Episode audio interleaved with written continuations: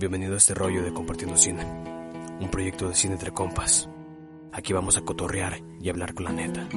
Compartiremos experiencias para que te sirvan a ti y pierdas el miedo a todo este desmadre y comiences a crear.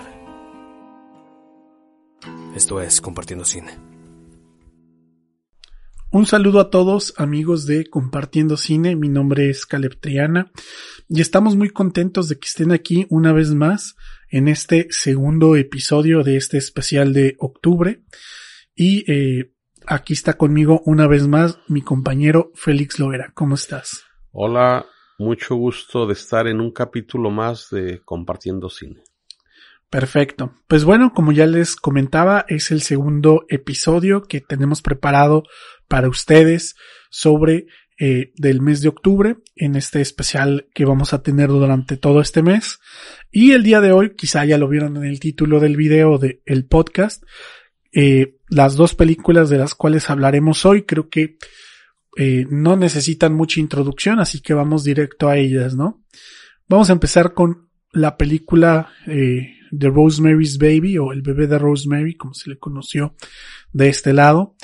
Y debo decir que, al igual que su contraparte eh, de películas del mismo género, que son más o menos de la época eh, que hablamos la semana pasada, en el episodio pasado, creo yo que aquí esta película también cumple con varias cosas que vamos a ir analizando, pero también detrás de ella hay varias eh, historias, mitos, leyendas, cosas que sí fueron verídicas y que eh, muchos aluden a al haber hecho esta película, incluso casos eh, eh, teorías de la conspiración, etcétera, ¿no? Entonces también hablaremos de eso porque creo que alimenta mucho el el ver ese tipo de cosas y cómo también pues alimentan el mito de la misma película. Bien, pues es una película de 1968. Es eh, quizás la consolidación de Roman Polanski como director en Hollywood, porque él es polaco, empieza haciendo cine en Polonia, va a Estados Unidos, creo que esta es la película que lo confirma como director es una película que para muchos hay quienes la consideran la película más importante en el género de terror. Eh, pero sin duda en las muchas de las listas de cuál película es la más importante en terror se, le toma en cuenta. Es quizás el trabajo por el cual más ha sobresalido Mia Farrow. Eh, Polanski ha seguido la carrera y tiene películas que eh, ha seguido haciendo cosas trascendentes, quiero decir. No necesariamente sería su trabajo más importante, aunque hay para quienes sí lo es. Eh, y retrata una época y una inquietud que sobresalen los, eh, en los sesentas de estos grupos. Vaya, es una película realizada de tal manera que tú puedes ver lo que más te inquiete. Es decir, para algunos puede ser el tema conspiración, o sea, que hay un grupo muy bien organizado y con mucha capacidad económica y política que es como una contracultura a la sociedad establecida, es decir, entendiendo como en la parte occidental, donde predomina la iglesia entre católica y con sus rasgos similares la protestante, donde hay un papa y ahí se muestra una contracultura donde se opone a esto por contraste, ¿no? Entonces tienen sus misas negras, tienen su antipapa, tienen acá el, digamos que es Dios, Cristo, y de este lado adoran a Satán y demás, y nos dan a entender que esto es así. Pero también puede ser una traición matrimonial, y también puede ser una mujer con paranoia y esquizofrenia. Está todo ahí de tal manera de que es como un menú, tú escoges la que más se identifica contigo. Y eh, yo creo que lo que sí es muy sobresaliente de Polanski es que lo mantiene en una línea donde puedes ver los tres elementos, incluso inclinarte por uno de ellos. Sí, y justamente ese era uno de los temas que con los que quería iniciar, que en contraparte de las películas más eh, que acabamos de, ver la semana pasada, que vimos la semana pasada, estas, esta película tiene cosas similares y creo que marca también un eh, precedente de cómo se empieza a configurar el cine de terror y es a través de lo que habíamos platicado que tiene que ver con estas con esta ambigüedad de nociones donde puede parecer varias cosas o puede tener varias interpretaciones, pero el, el realizador o el, el artista en, en, en este momento o en esa presentación de la obra eh, normalmente o no te dice realmente qué es lo que está sucediendo o te da algunas pistas para que te inclines hacia un lado, ¿sí?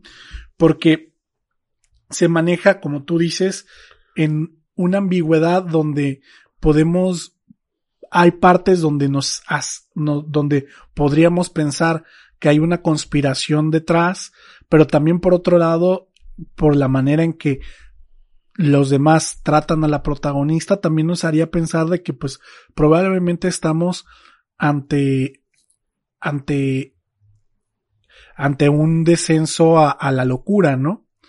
Entonces, ¿qué es lo que realmente hay ahí?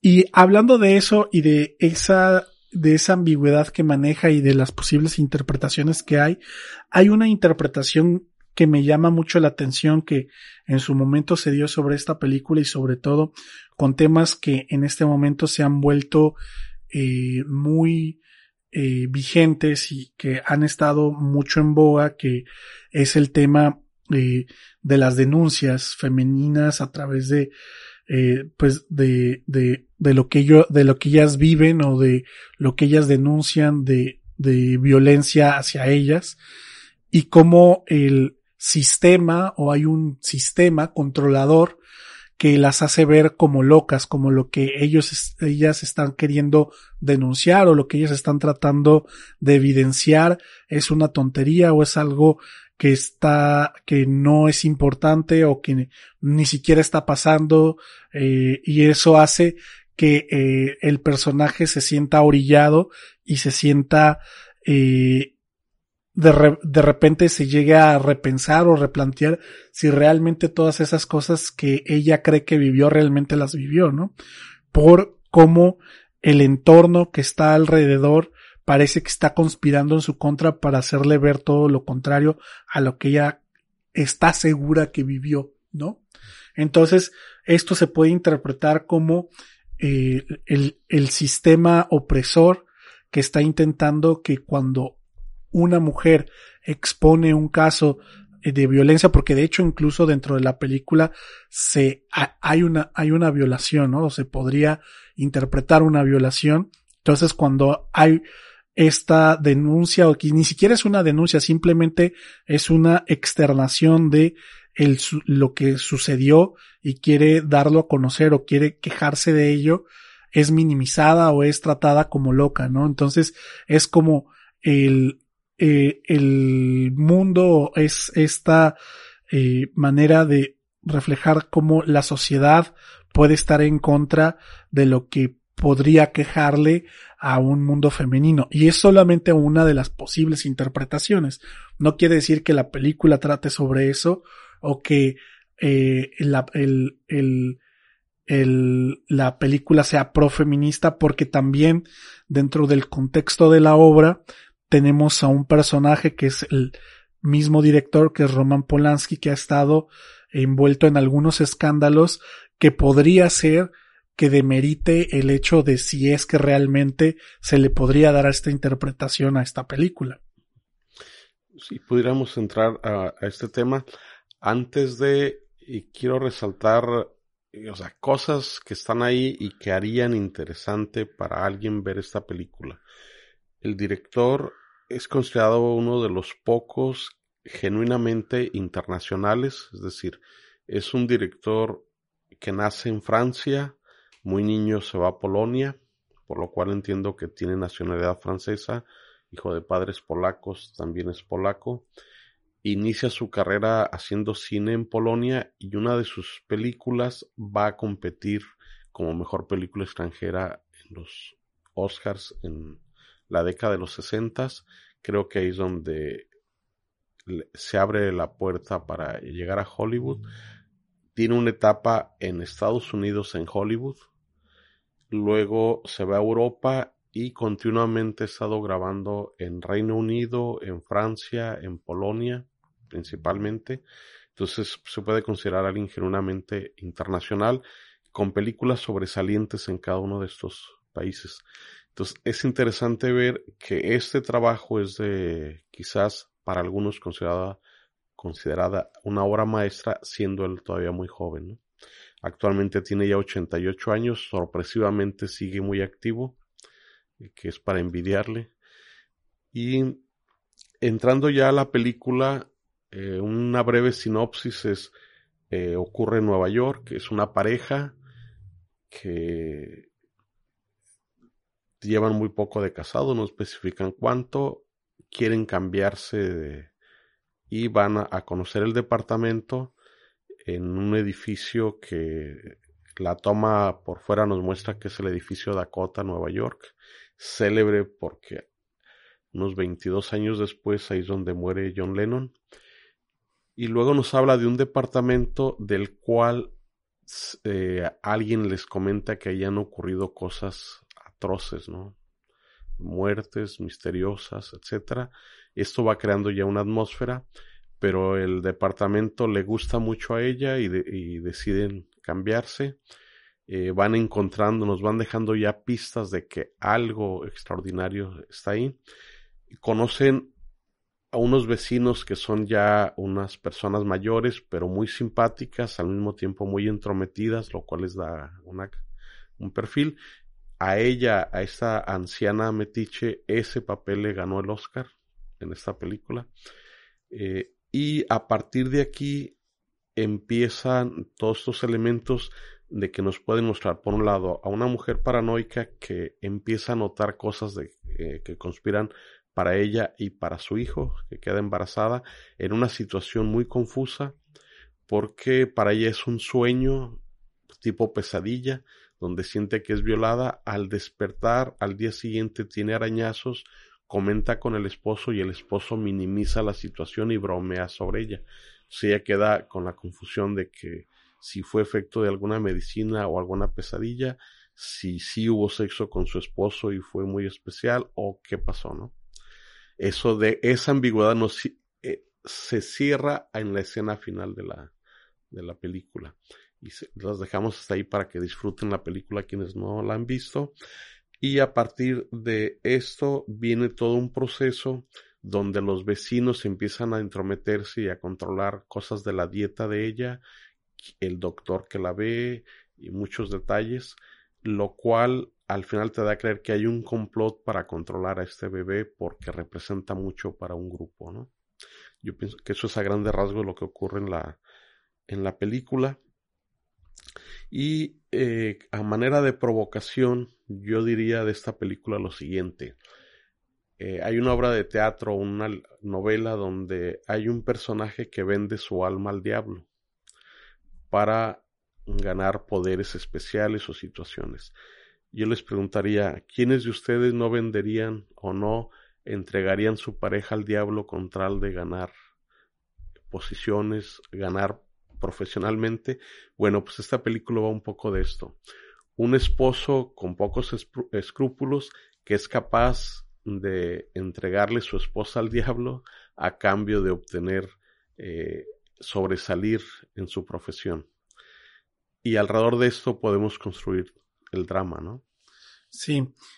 Y, y, volviendo como, como al punto, y creo que eh, resumiste muy bien como la esencia de la película, un punto importante es que todo lo que conocemos tanto de, del esposo como de los vecinos y del entorno en general, estamos, lo estamos viendo a través de su, del punto de vista de Rosemary, que es la protagonista, entonces eso nos da un punto, un solo punto de vista, un solo foco a través del cual estamos viendo las cosas.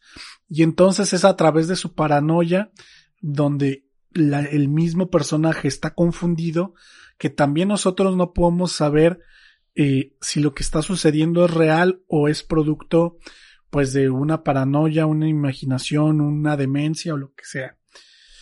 Y justo que hablaba sobre que todo esto cierra en la última escena de la película, a mí me parece que, que genera incluso, por lo menos en mi punto de vista, muchísimo más ambigüedad hasta cierto punto. En sentido de que si bien eh, pareciera o nos quisiera transmitir algo el, el director a través de la última escena donde, donde, donde esto sucede, realmente queda abierto, porque realmente al bebé nunca lo conocemos, nunca sale a cámara. Lo único que, que nos hace suponer que hay algo mal es la reacción de ella, que es realmente como acaba la película. Pero no podemos, pero podemos, y, ahí es donde queda a la interpretación del espectador, porque entonces esa imagen que falta entre la, lo, cuando ella ve al, ve lo que hay adentro de la cuna y su reacción, nos, el espectador es el que tiene que llenar ese espacio vacío con lo que él cree que ella vio.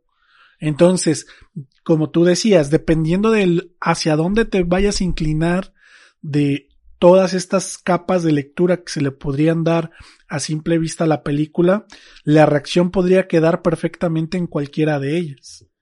Sí, aquí hay algo y que conecta mucho con la película del exorcista, que es del 73, que es una tendencia, digamos, de cine realista. Y donde vemos esta conexión es que la película siempre es el punto de vista de ella. Es decir, es como si nosotros estuviéramos acompañando a alguien y lo que sabemos es lo que ella sabe. En otras películas hay una escena donde te muestra un punto de vista omnisciente, o sea, alguien y te da información que muchas veces ni el protagonista sabe, ¿no? Aquí siempre estamos acompañándola y todo lo que ella sabe es lo que le llega, entonces eso te, te da, abre la puerta a que está entrando a un nivel de locura, ¿no? O al mismo tiempo es de que realmente sí está descubriendo cosas y hay alguien afuera que, que quiere intervenir de una manera muy manipuladora. Entonces, esto le hace ver dos cosas. Uno es que la película siempre está presente eh, Rosemary, y entonces desde su punto de vista es como vamos a conocer toda la historia y desde un punto de vista muy realista, es decir, la película es lo que ve la cámara. Y esto lo hace que sea realista, ¿no? Y solo hay, eh, te da a entender que es un sueño, es donde te muestra algunas cosas de efectos especiales, que se entiende como una, una cuestión onírica, soñada, y lo que te muestra al final, que es un poco, eh, pero como también muy entendible desde de lo que puede ver la, la protagonista. Eh, son esos dos elementos. Algo adicional a esto que conecta con otras obras y con el resplandor es, eh, uno es que eh, Stephen King considera al autor de la novela en la que se basa esta película un gran escritor dice que es el relojero suizo de las novelas, porque sus novelas están muy bien ensambladas, todo se conecta una cosa con otra, da la impresión de una fragilidad de que se cae un naipe o se mueve un poquito y se cae toda la historia, ¿no? O sea, muy bien hilada una cosa con otra. Lo que habla de que parte de una historia que está en una novela, de una investigación supuestamente del autor, demostrar lo que sería la brujería moderna, o al menos para esa época de, los sesentas. Y lo otro que es destacar es que Polanski se basa en la obra y se apega mucho a ella. Hay un mito que dice que como era nuevo en Hollywood, mm, creía que no se, no le permitían a los directores modificar las obras originales y que por lo tanto se apegó muy minuciosamente a la, a la novela, lo cual le transporta también esa precisión en el drama de cómo cada elemento se va combinando con los demás y lograr este, esta precisión. Y también eh, lo que logra el director es de cómo eh, nos da una cantidad de información que a la mitad de la película tú ya intuyes qué puede ser y no hay esos giros tan dramáticos de sorpresa que solían estar en las películas, ¿no? Eh, hay un analista que dice que el verdadero emoción con la que te conecta es como una fatalidad en la cual no puedes intervenir y te sientes un poco frustrado, impotente de que ves a tu heroína ante una fatalidad y quisieras intervenir, ayudarle y como una tragedia así muy griega, ¿no? Y la ves afrontar un resultado final sin tu poder intervenir y ayudarla. Claro. Sí, y, y, es que también, hablando un poco de la tragedia, como un deseo de ella, porque me parece que en algún momento externa que desea tener un hijo, termina siendo su, como su maldición, ¿no? Algo que parecía que iba a ser muy una bendición o iba a ser algo que ella deseaba con mucho anhelo, termina siendo todo lo contrario, ¿no? Eh, y, regresando un poco a, otras cosas eh, que están detrás de, la película o que mitifican un poco la película, es que eh, tras el éxito de, esta película, Roman, Roman Polanski, que tiene su pareja, esta es Sharon Tate, ¿sí? casi me equivoco. Eh, es asesinada junto con otras personas. Eh, Sharon Tate estaba embarazada. Y eh, de hecho, este, este suceso hace que de hecho se empiece a ver con malos ojos el movimiento hippie. Porque de alguna manera asociaban las prácticas de esta secta de Charles Manson con el movimiento hippie, ¿no? Porque sí tenían cosas que podrían verse similares, ¿no? Y tras esto, como mencioné anteriormente, también eh, el eh, Roman Polanski estuvo inmiscuido en otro, en otro escándalo, el cual le, le ha hecho el no poder volver a pisar Estados Unidos desde ya hace un buen tiempo, ¿no? De hecho, eh, ya tiene mucho tiempo que no va a Estados Unidos. Incluso la, la más reciente polémica, si le podemos decir así, creo que fue hace dos años, que presentó su última película, El Soldado y el Espía, me parece que se llama. Estuvo en, la selección oficial del Festival de Venecia. Y esta película, eh, pues tenía que estar eh, a, la apreciación del jurado para poder dar los premios.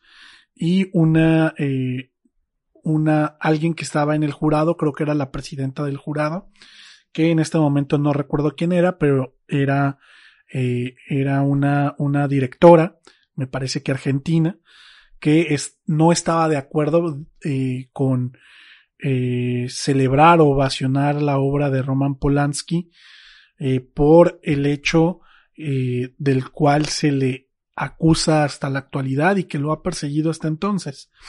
Que eso abre a debates, pues, si se debería ver su obra o no, porque pues es, eh, vaya, lo que hizo puede ser reprobable hasta cierto punto, pero también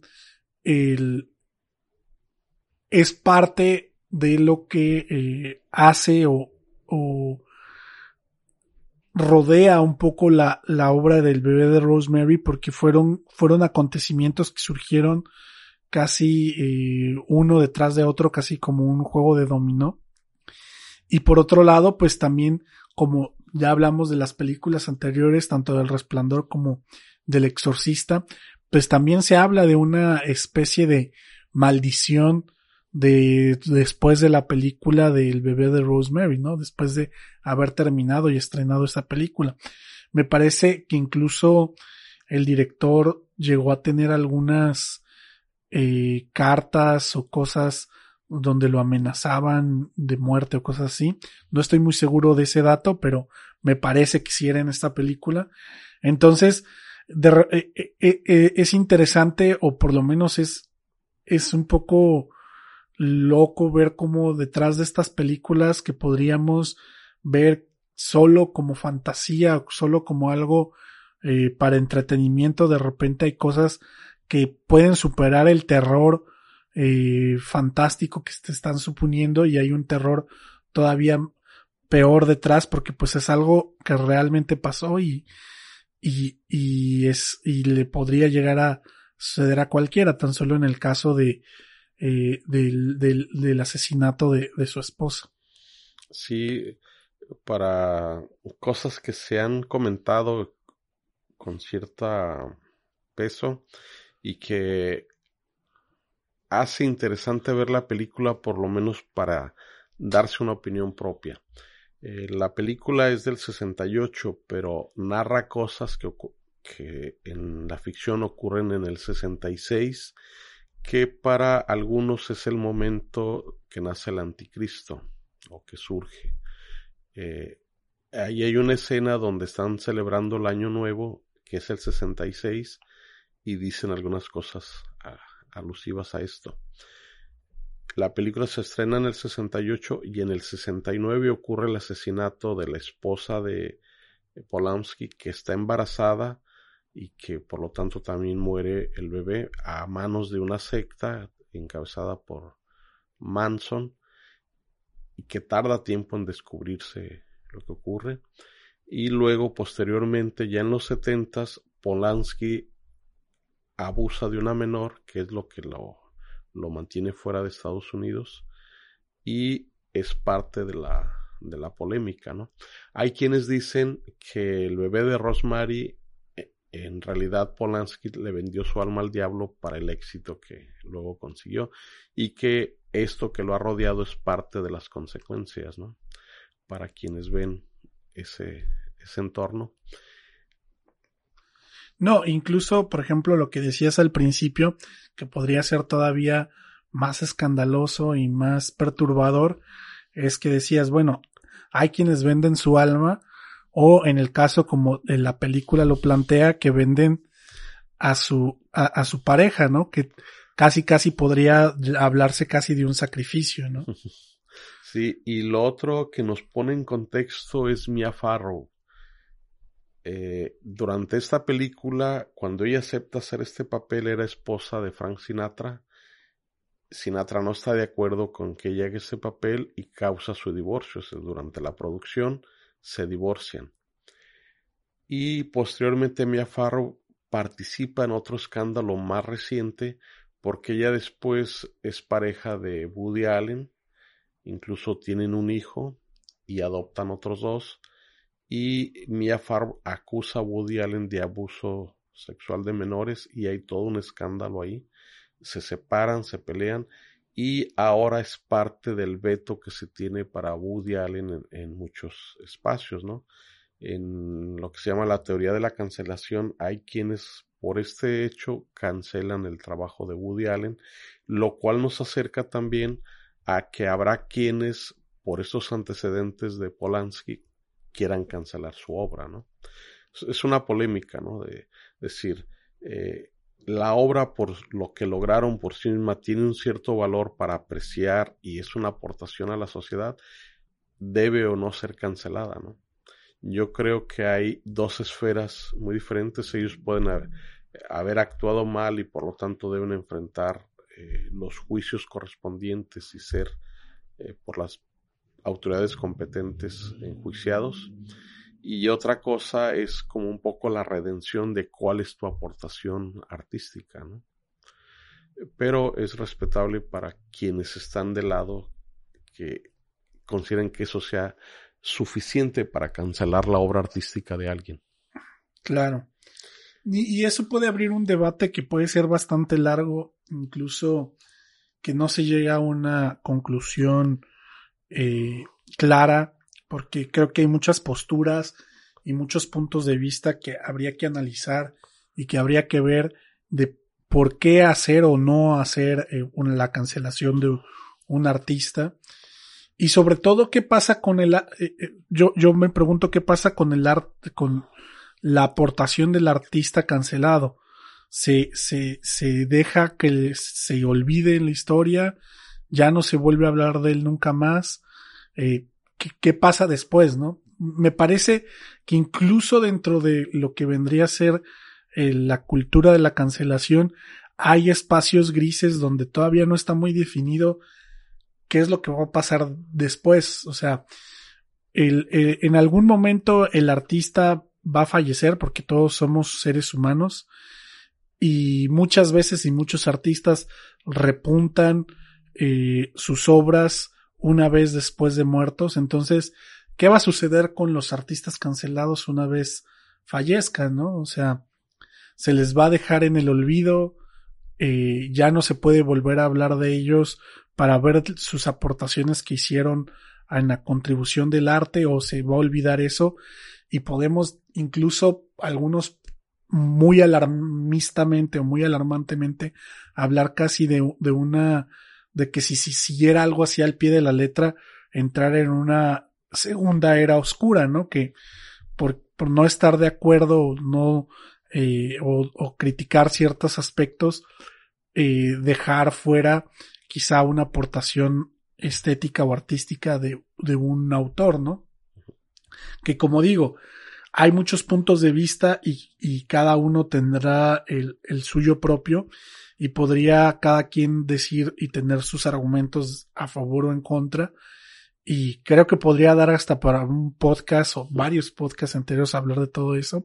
Pero volviendo al tema y a la película del bebé de Rosemary, creo que todo esto no solo la puede llegar a ser más interesante de ver, porque también hay otro tema alrededor de esto y siguiendo quizá un poco con el mismo tema de todas estas acusaciones que hay detrás del personaje de, de Roman Polanski. Y es el hecho pues de el contexto del artista, ¿no? Es inevitable de alguna manera, algunos dicen que separar el arte del artista en el sentido de que eh, el artista de alguna u otra manera imprime su visión del mundo a través de la eh, codificación o codificación de ciertos símbolos o de ciertas cosas dentro del universo eh, narrativo o estético que están presentadas dentro de la obra.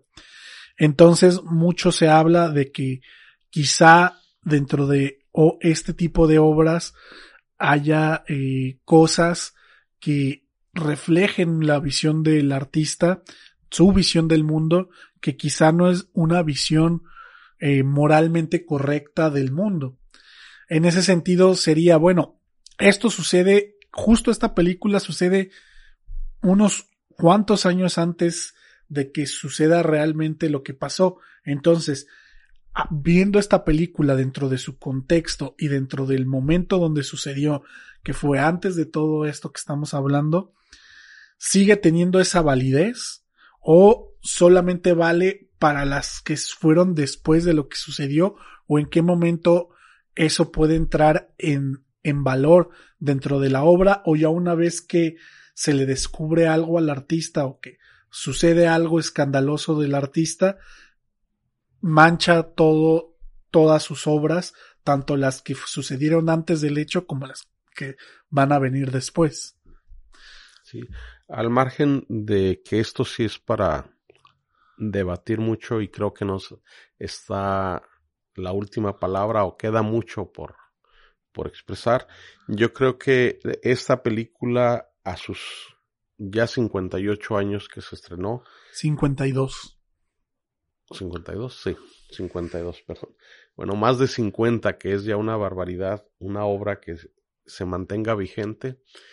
Eh, tiene eh, algunos detalles por los cuales puede ser interesante verla. Es el trabajo de Mia Farrow, que para muchos es lo más sobresaliente que ha hecho en cine, es eh, el guion y dirección de Polanski. También está muy bien respaldado por la música que es de otro polaco, de Krzysztof Komeda, que murió muy joven, como a los 40 años, pero hizo varias aportaciones a la música y el cine. Obviamente basado en una novela y que hay algo ahí que a los ojos actuales puede eh, rescatarse, quizás en aquella época no tanto, es la visión de la mujer, porque al mismo tiempo, y vaya por contradicciones o por la ironía, la película está visibilizando una situación que sufre la mujer. Es decir, en ese entorno la mujer depende totalmente de, las decisiones masculinas. Si ella quiere tener un hijo, pero eh, está muy dependiente de su marido, que a su vez no eh, batalla para sobresalir. Hay un médico muy intervencionista que decide su dieta y muchas cosas. Los vecinos, sobre todo el hombre, es toma decisiones y parece ser que es el que negocia con el esposo los detalles y ella está como muy reaccionando, muy buscando su espacio, lo que habla de que de una mujer que no se vale por sí misma con sus recursos, que no puede tomar las decisiones por sí misma en su vida y que puede verse como una denuncia de esa situación, lo cual hace muy vigente para los temas que se tratan hoy en día, ¿no? Claro. Sí, sí, sí. Y justo era uno de los temas que inicié conversando como una de las posibles interpretaciones de la película, que creo que si se ve desde ese punto de vista, creo que puede ser mucho más interesante. Creo que hay cuestiones, por lo menos en mi punto de vista, que actualmente dentro de la narrativa y estética de la película puede que si alguien eh, más joven la ve, le pueda parecer un poco quizá lenta, incluso ni siquiera le pueda parecer tan terrorífica, por ejemplo, como El Exorcista, que creo que sí sigue siendo muy terrorífica en la actualidad, pero creo que se valió de sus medios en ese momento para poder lograr y poder armar un suspenso y un terror psicológico que al menos en ese momento no se había visto de esa manera y creo que esa fue la aportación y la innovación que logró en ese momento eh, Roman Polanski, porque hay que tener en cuenta que esta película fue antes de El Exorcista y muchísimo antes que El Resplandor y ya estaba planteando eh, ese tipo de cuestiones eh, del terror psicológico antes que estas dos películas salieran a la luz, incluso yo supongo que antes de que estuvieran planeándose para hacer, ¿no? Sí, los vínculos con el exorcista es la cuestión del diablo, de mal, y el vínculo con el resplandor es la locura, ¿no? No, y, incluso dentro, o sea, tiene el mismo vínculo con el, con el exorcista en cuestión de, de la locura, porque la, toda la primera parte del exorcista no sabemos eh, si, si la niña es, tiene un, está loca o, o realmente está poseída. O sea, tiene juega también con esa ambigüedad, aunque ya llega un momento donde ya es evidente que, que no es una locura, ¿no? Cosa contraria, por ejemplo, que se hace el resplandor, que deja en la ambigüedad, y que en el caso del bebé de Rosemary, te logra iluminar algunas partes, pero hay partes que sí te las deja todavía oscuras para que tú rellenes ese, esas partes que faltan con interpretación o con tu imaginación. Sí, muy probablemente eh, la vigencia y el éxito de esta película es que el espectador pone parte para completar la obra. O sea, te insinúan algo para que tú lo imagines y tú lo complementes de acuerdo a tu a cómo interpretas la situación. Entonces, eso, el que el espectador es parte de la obra, eh, creo yo que lo hace que, que mantenga su vigencia. Así es. Pues yo creo que es una gran película para ver ahora en octubre. Si la quieren ver, es un, ya es un clásico. Creo que con todo lo que hemos dicho, por lo menos ya se podrían dar una idea de lo que van a ver y de cómo lo podrían abordar. De mi parte, yo creo que ya dije todo lo que tenía que decir de la película, al menos en este momento. No sé si tú quieres agregar algo más, Félix. Solo invitar a quienes no la hayan visto y a, las y a los que ya la vieron, si nos pueden dar sus impresiones en las redes sociales. Claro que sí, y si ya la vieron pero la quieren volver a ver, vuelvan a ver. Creo que muchas veces en las segundas o terceras vista de una película es donde de repente empiezas a ver cosas que la primera vista a veces no te deja no te deja ver esas impresiones o esos detalles más minuciosos, ¿no? De acuerdo. Pues bueno, eh, pasamos a la siguiente película. Bien, pues continuamos con la película de Psicosis de Alfred Hitchcock. Es una película que rompió eh, varios paradigmas, pero eh, a su vez creó varios nuevos. Em, creo que es una película que también cambia la manera en que Hitchcock estaba haciendo cine en ese momento. Ya hablaremos de eso más adelante. Y también creo que eh, marca también un precedente eh, del terror eh, psicológico y de cómo se hacía cine negro en ese tiempo y cómo rompe las reglas para, como digo, crear nuevos paradigmas. Creo que Alfred Hitchcock siempre se mostró como una, un, un director que conocía muy bien el lenguaje cinematográfico que entendía cuáles eran las limitantes y cuáles eran las reglas que podían ser rotas y que podían eh, utilizarse a favor de la construcción dramática y del suspenso y siempre fue un maestro de crear tensión a través de eh, las imágenes y de los sonidos. Entonces, creo que Psicosis eh, es un, es un referente creo que indiscutible del cine y sin duda eh, no tenerle miedo solamente porque está en blanco y negro.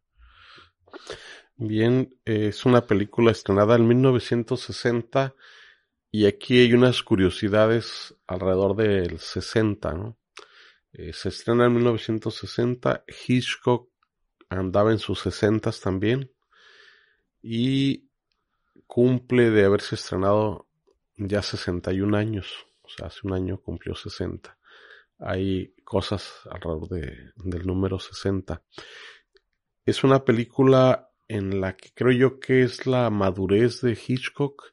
Él eh, tiene la característica de que logró pasar varias etapas del cine.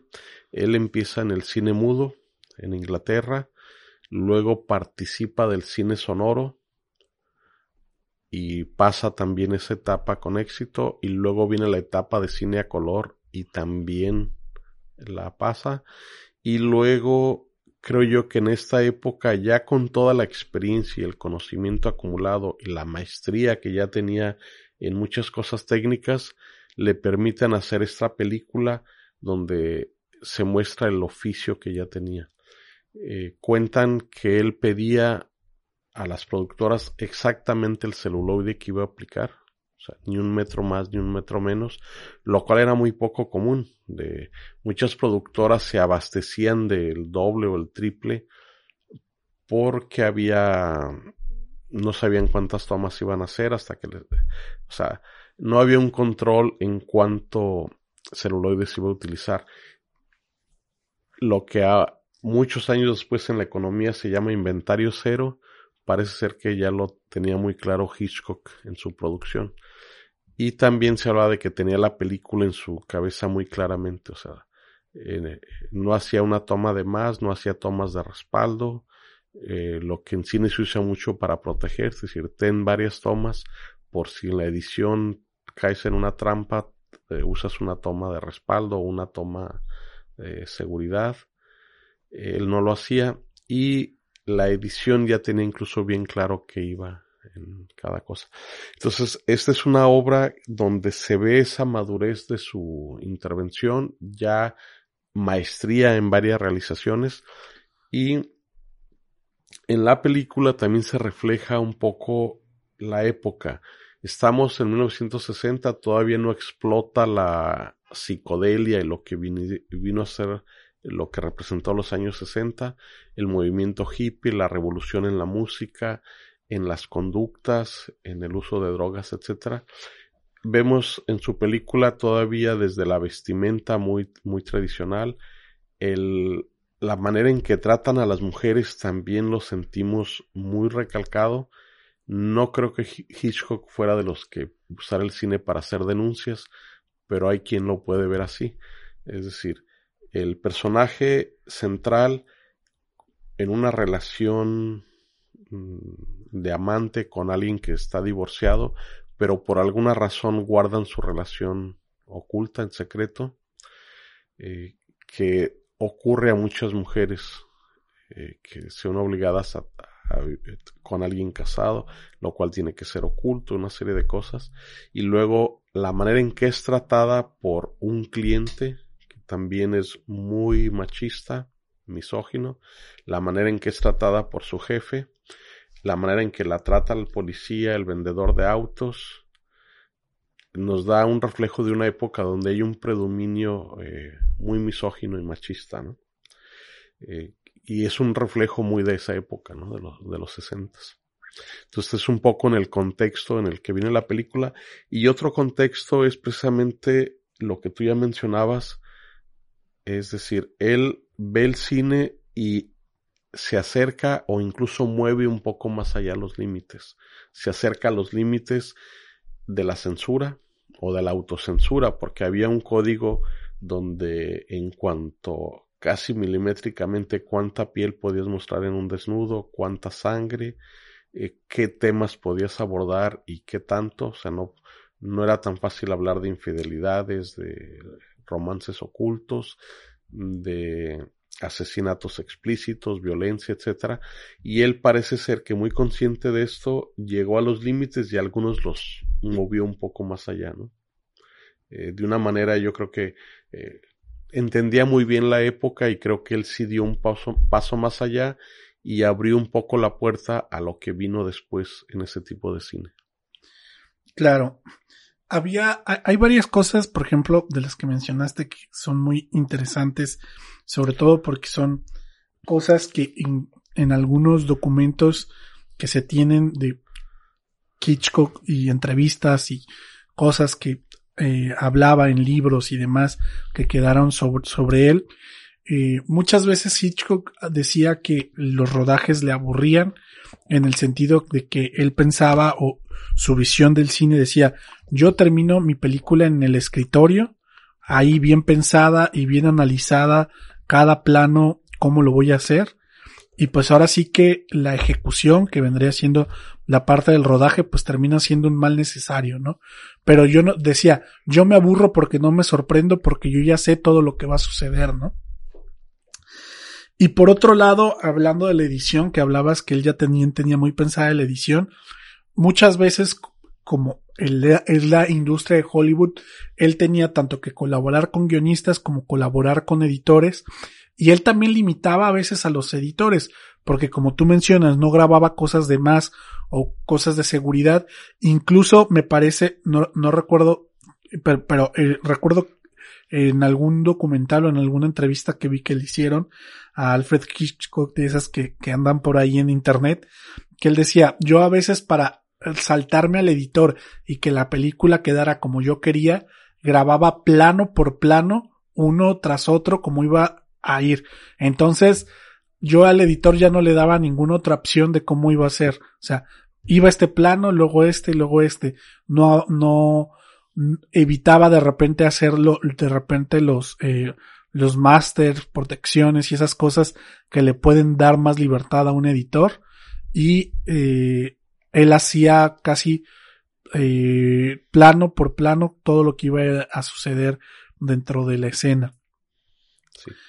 Y, y por otro lado, ya entrando, por ejemplo, a la película de Psicosis, eh, para este entonces, eh, en el año 1960, ya estamos muy cerca del fin de la carrera de Alfred Hitchcock. Todavía tiene otras películas como unas cinco después de, de Psicosis. Pero, ¿por qué Psicosis encumbra al director y de repente se termina convirtiendo en una de sus películas más reconocidas? Eh, dentro de su filmografía. Para ese entonces hay que tener en cuenta que ya Alfred Hitchcock ya era el maestro del suspenso. ya para muchos era innegable que era eh, un, un director que sabía eh, cómo controlar a la audiencia y manejar las emociones de la audiencia dentro del esquema cinematográfico con usando los recursos del lenguaje cinematográfico. Pero rompe el paradigma con psicosis porque rompe todo lo que normalmente se supone que tendría que ser una película Hitchcock, Hitchcockiana o Hitchconiana, como se le quiera decir, y crea un, una nueva manera, una nueva fórmula, si podemos decir entre comillas, de cómo se podía hacer. De hecho, está la anécdota de antes de, de, de, Psicosis, Hitchcock ya había hecho varias películas a color. De hecho, ya para ese entonces hacer cine a color ya era casi la norma. Pero ¿por qué de repente en 1960, cuando ya estaba el auge del color, ya era muy raro que un cineasta grabara eh, película en blanco y negro?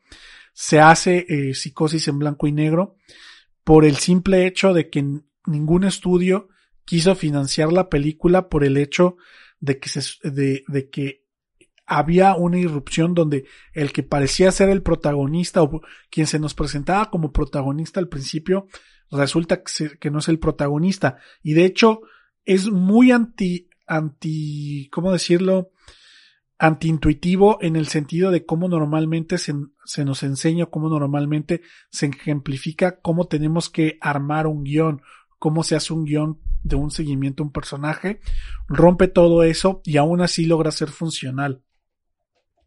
Entonces,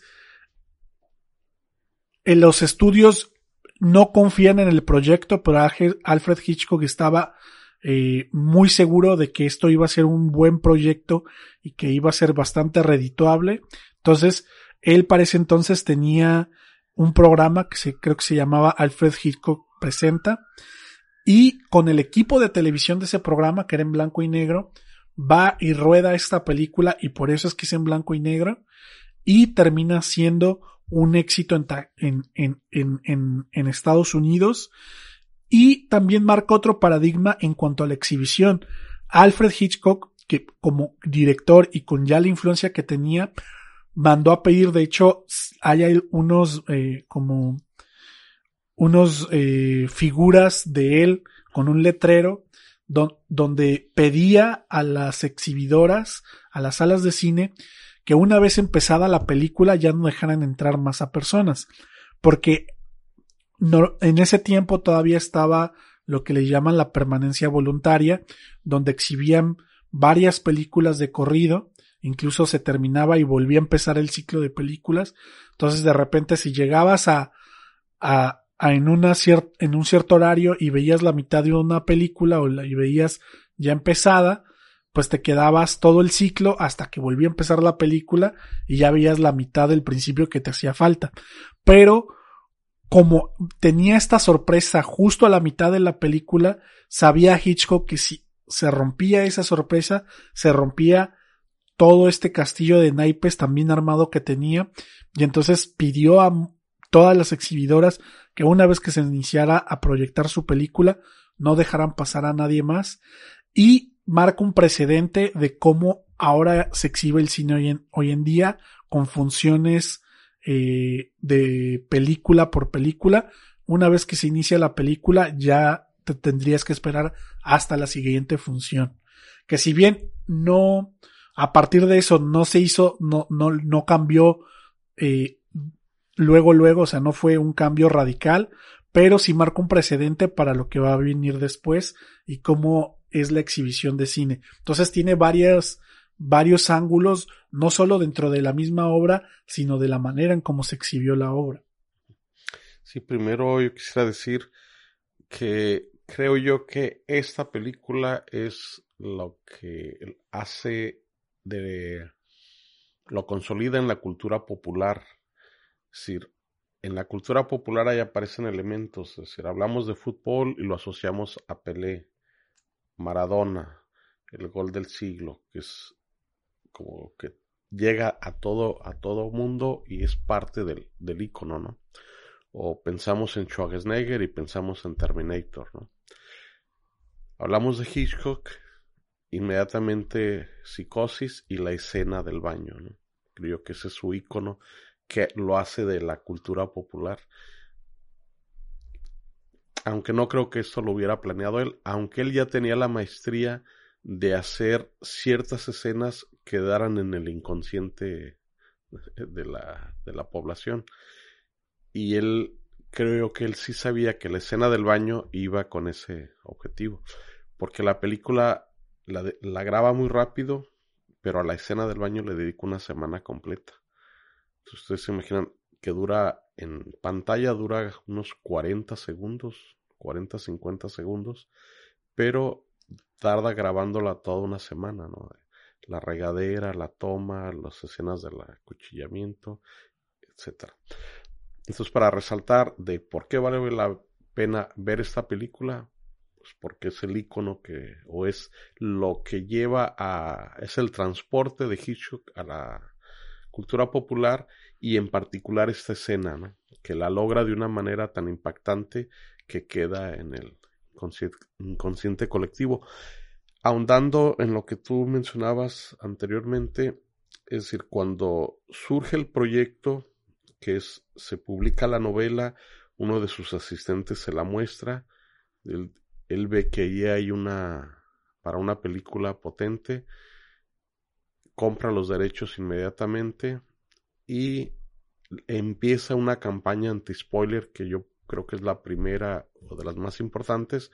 La primera medida es ordena comprar todos los libros disponibles para que no, no, se lea la novela y no se conozca el, el drama, ¿no? El desenlace.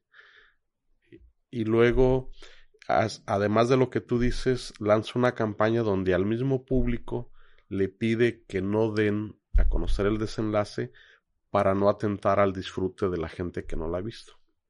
Entonces, aunado a que una vez empezada la película ya no entren más, eh, pedir que no den a conocer el, el desenlace y comprar todos los libros disponibles para que no lean el libro y no conozcan, es, es algo de, de, esta época. Otro detalle es que los productores al conocer el proyecto no les parecía adecuado, les parecía muy agresivo, muy burdo y no la querían financiar. Esto lleva a que Hitchcock de su bolsa, él financia, eh, es un proyecto de bajísimo presupuesto, pero al alto contenido, es decir, al ser ya el director con el reconocimiento, pudo negociar eh, bajar mucho el sueldo de todo el equipo y que aceptaron trabajar porque era Hitchcock.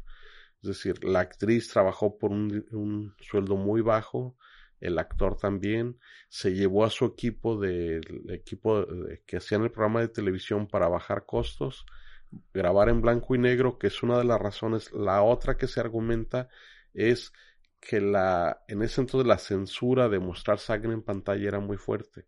Entonces, el blanco y negro no haría ver el rojo de la sangre y además la mostró muy poco realmente para lo que era la escena. De esa manera le estaba, estaba acercándose a los límites de la censura y moviéndolos un poquito más a, hacia adelante. Y está lo de el syrup de, de chocolate con el que hizo la sangre, ¿no? Eh, entonces están esos elementos de que él financia la película, eh, la hace con muy poco presupuesto en blanco y negro con su equipo de televisión, es decir, no fue el equipo con el que hacía cine, fue, aunque sí convocó eh, valores muy importantes por el que era. Eh, la música es una obra especial para él y que esa película sin la música no es lo mismo. Y era uno de sus músicos con los que venía, venía trabajando sus películas anteriores. El fotógrafo era el que estuvo con, con, él en otras películas y era el fotógrafo de sus programas de televisión.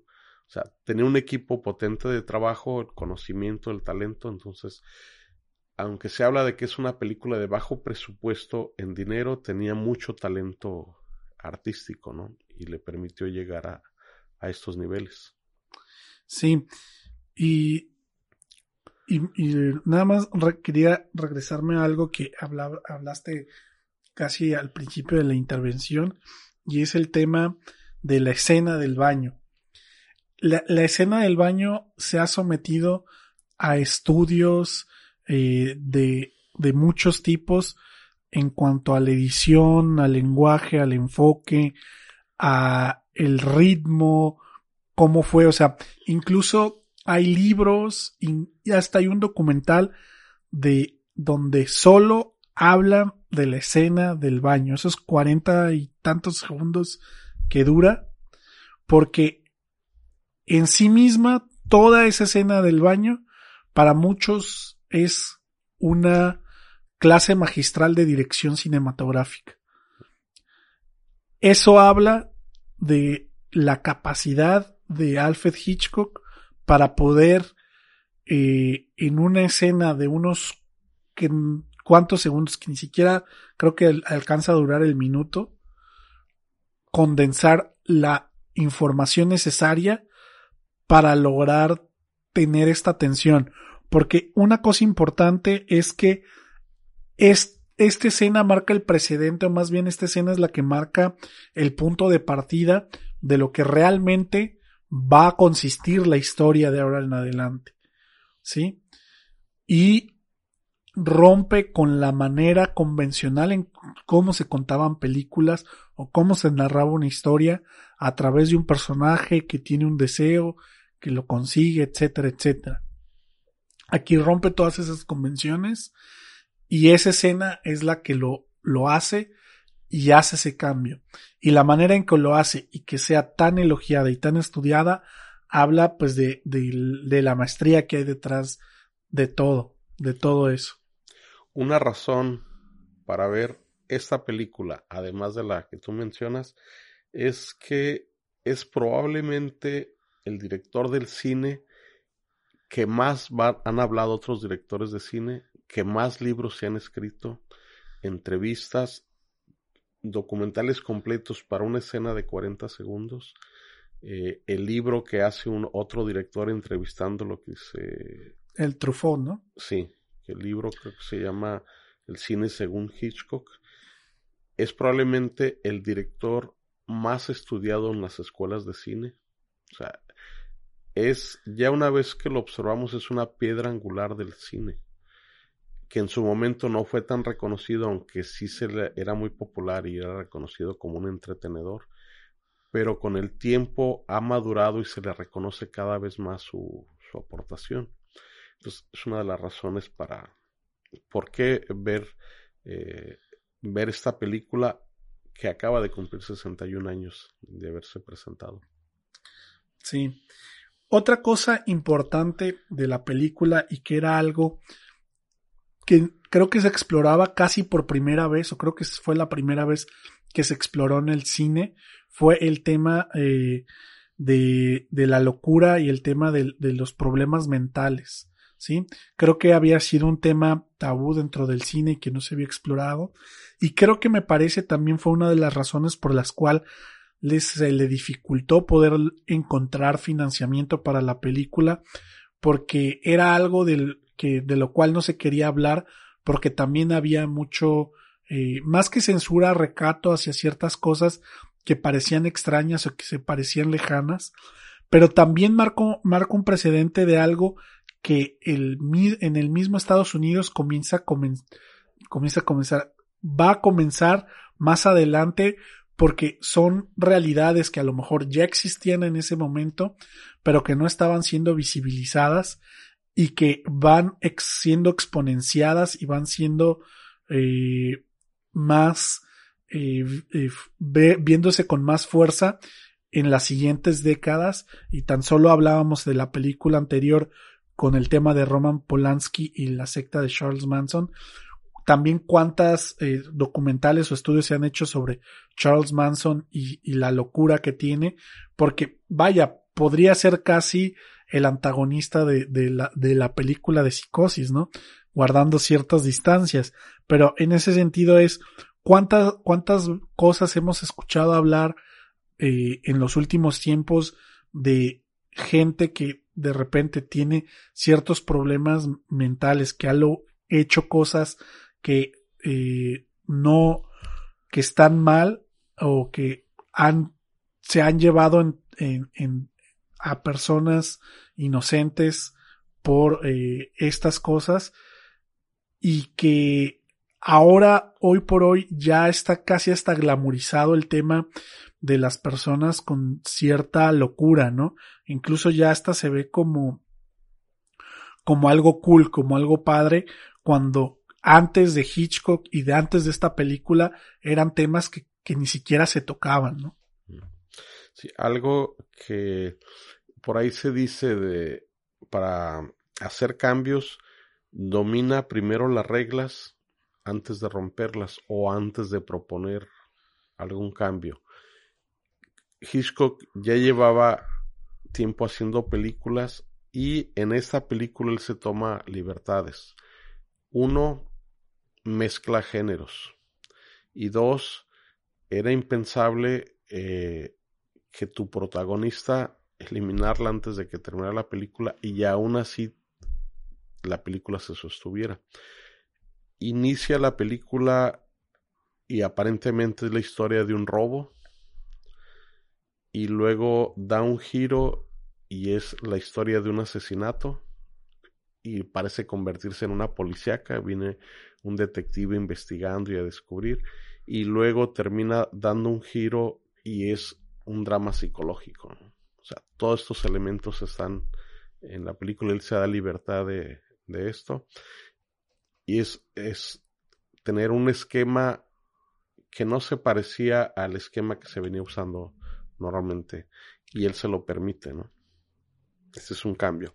Ahora, una provocación para que vean la película es, ¿por qué verla?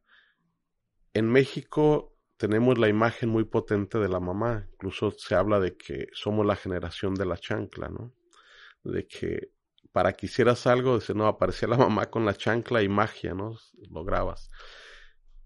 Eso también viene con un elemento de, de que, de un impulso muy interno, muy en el inconsciente de complacer a tus padres, en especial a tu mamá, que es la figura todavía más potente en el inconsciente. Entonces esta película va de los temores y un temor que está ahí, creo que es por lo que conecta mucho, es porque en el fondo tememos no complacer a nuestra madre. Y en esta película eso lo llevan al, al extremo, ¿no? Al extremo de la locura, ¿no?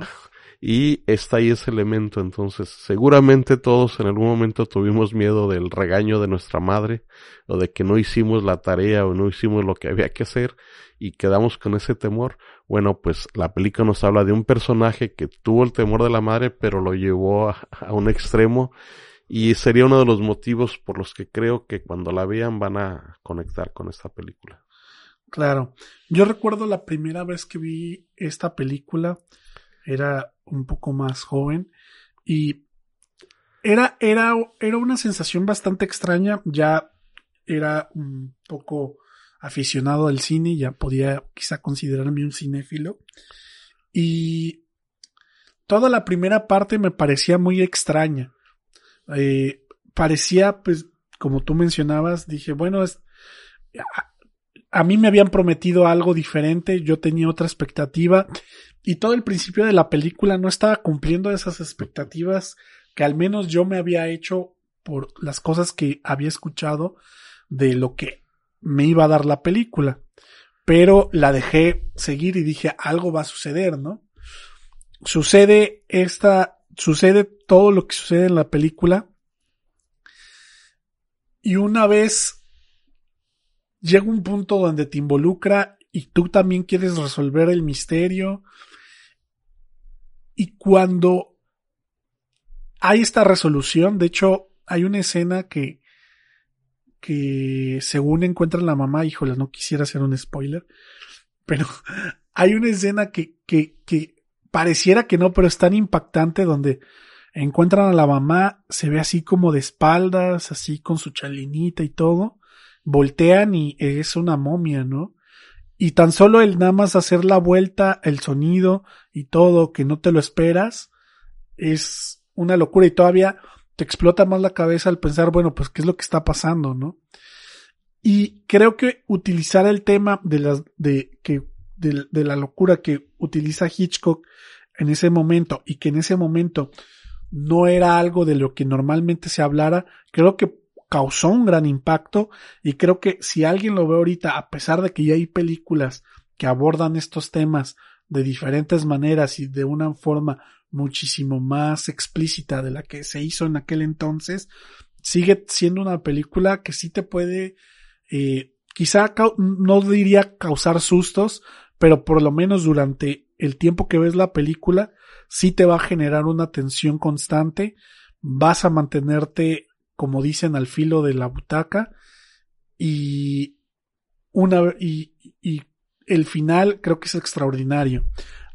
Ahora, para poder llegar a eso, eh, tienes que pagar el precio de entender todo el contexto que se arma en toda la primera mitad de la película, donde aparentemente, digo entre comillas, no pasa nada. Pero todo eso influye para todo el drama o toda la tensión que viene después tenga un valor. Porque si no está el inicio, lo demás no tiene, no tiene tanta fuerza de tensión sin todo ese contexto que se va armando. Sí, de acuerdo contigo. Eh, resaltar que el mismo Hitchcock mencionaba que esta es una película de formas, que el contenido para él no era tan relevante. Es decir, quería que el público se fuera involucrando por lo que veía en pantalla y por lo, que escuchaba. Y eh, ¿Por qué ver esta película? Primero porque sigue vigente. Generó cuatro obras posteriores. Eh, yo creo que es lo más importante que ha hecho en cine el actor. Se me fue el nombre, pero el Norman Bates, el personaje, porque sigue siendo el eje de las siguientes obras. Incluso hasta hace poco creo que todavía, no sé si todavía siga la serie o ya la hayan cancelado, pero creo que sí todavía sigue, que se llama Bates Hotel, que es basada en el hotel que se llama igual Bates, sí, o sea, que habla como del antes de psicosis, ¿no? Sí, o sea, es sigue activa, vigente. Eh, los estudios Universal es parte del recorrido ir a conocer el set donde se grabó la película. Eh, y una de las razones es porque conecta muy bien con el espectador y el espectador es parte de la película, o sea, lo que te insinúa, lo que te emocionas, cómo logra que, que te empatices con el asesino. Es decir, cuando un autor, un cineasta, te presenta las cosas de tal manera que ya estás empatizando, hay una escena en particular cuando él desaparece el auto o hace que se hunda en un pantano y se va hundiendo y de repente el auto se detiene y pues él se preocupa, ¿no? Porque si el auto no se puede hundir es una prueba de... Y tú estás con él y quieres que el auto se siga hundiendo porque ya empatizaste con el, con el asesino. Bueno, eso habla del manejo del inconsciente, ¿no? O sea, cómo logran que tú estés siguiendo y quieras ayudar o, quisieras que, que, se logre ese objetivo. Él busca desaparecer una evidencia y lo ves que está batallando para hacerlo y tú quisieras que lo lograra, ¿no? Entonces ya logró que empatizaras con el asesino. Lo cual habla de que el asesino también es un ser humano con temores y demás y en el fondo empatizamos también con ellos.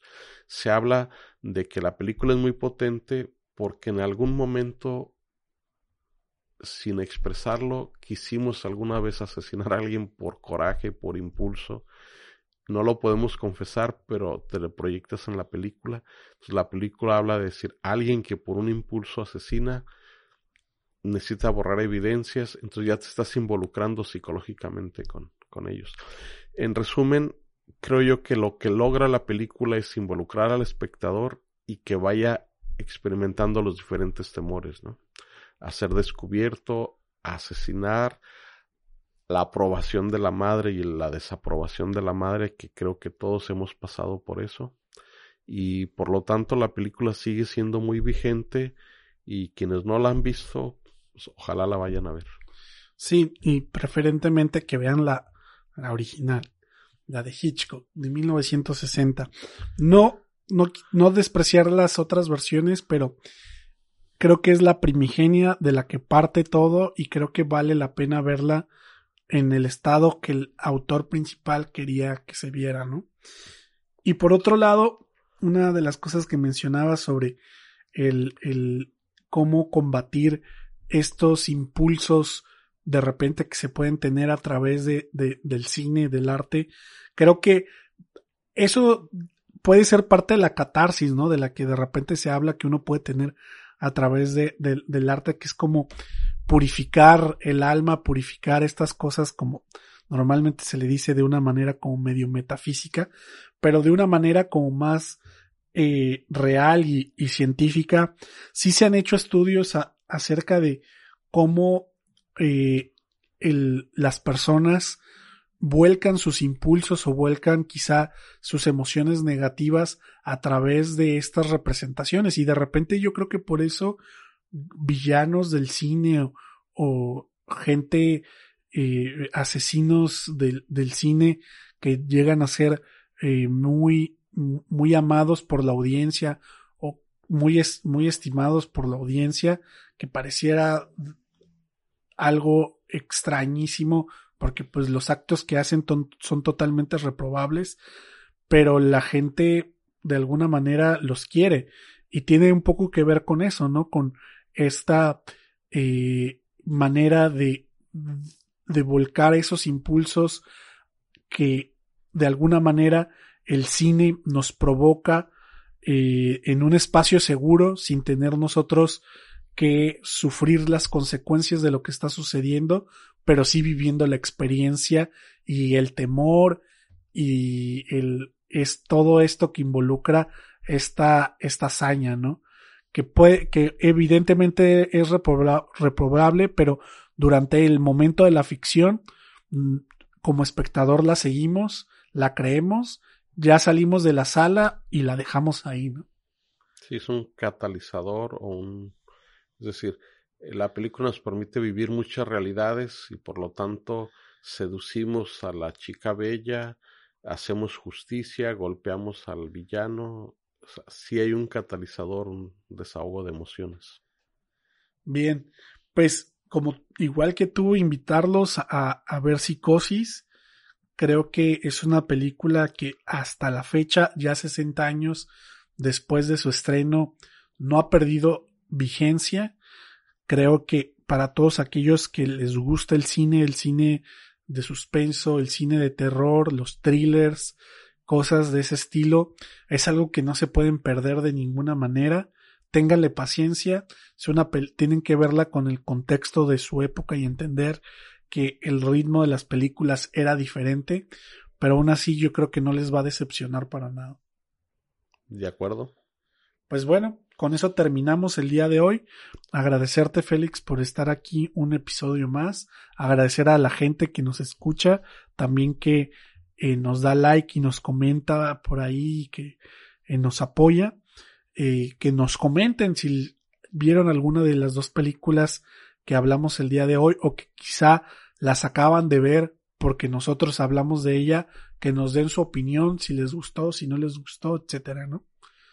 Sí, de acuerdo. Un gusto terminar un capítulo más y los esperamos que nos sigan en el siguiente capítulo. Sí, no se lo pierdan. Seguiremos hablando en, de películas eh, de terror en este mes de octubre, así que no se lo pierdan. No olviden seguirnos en todas las redes sociales como Compartiendo Cine. Estamos en Spotify, en Apple Podcast y demás. Así que ya lo saben, síganos y estén pendientes de los demás episodios. Con eso terminamos. Muchas gracias por vernos y escucharnos y nos estaremos viendo y escuchando en un próximo episodio.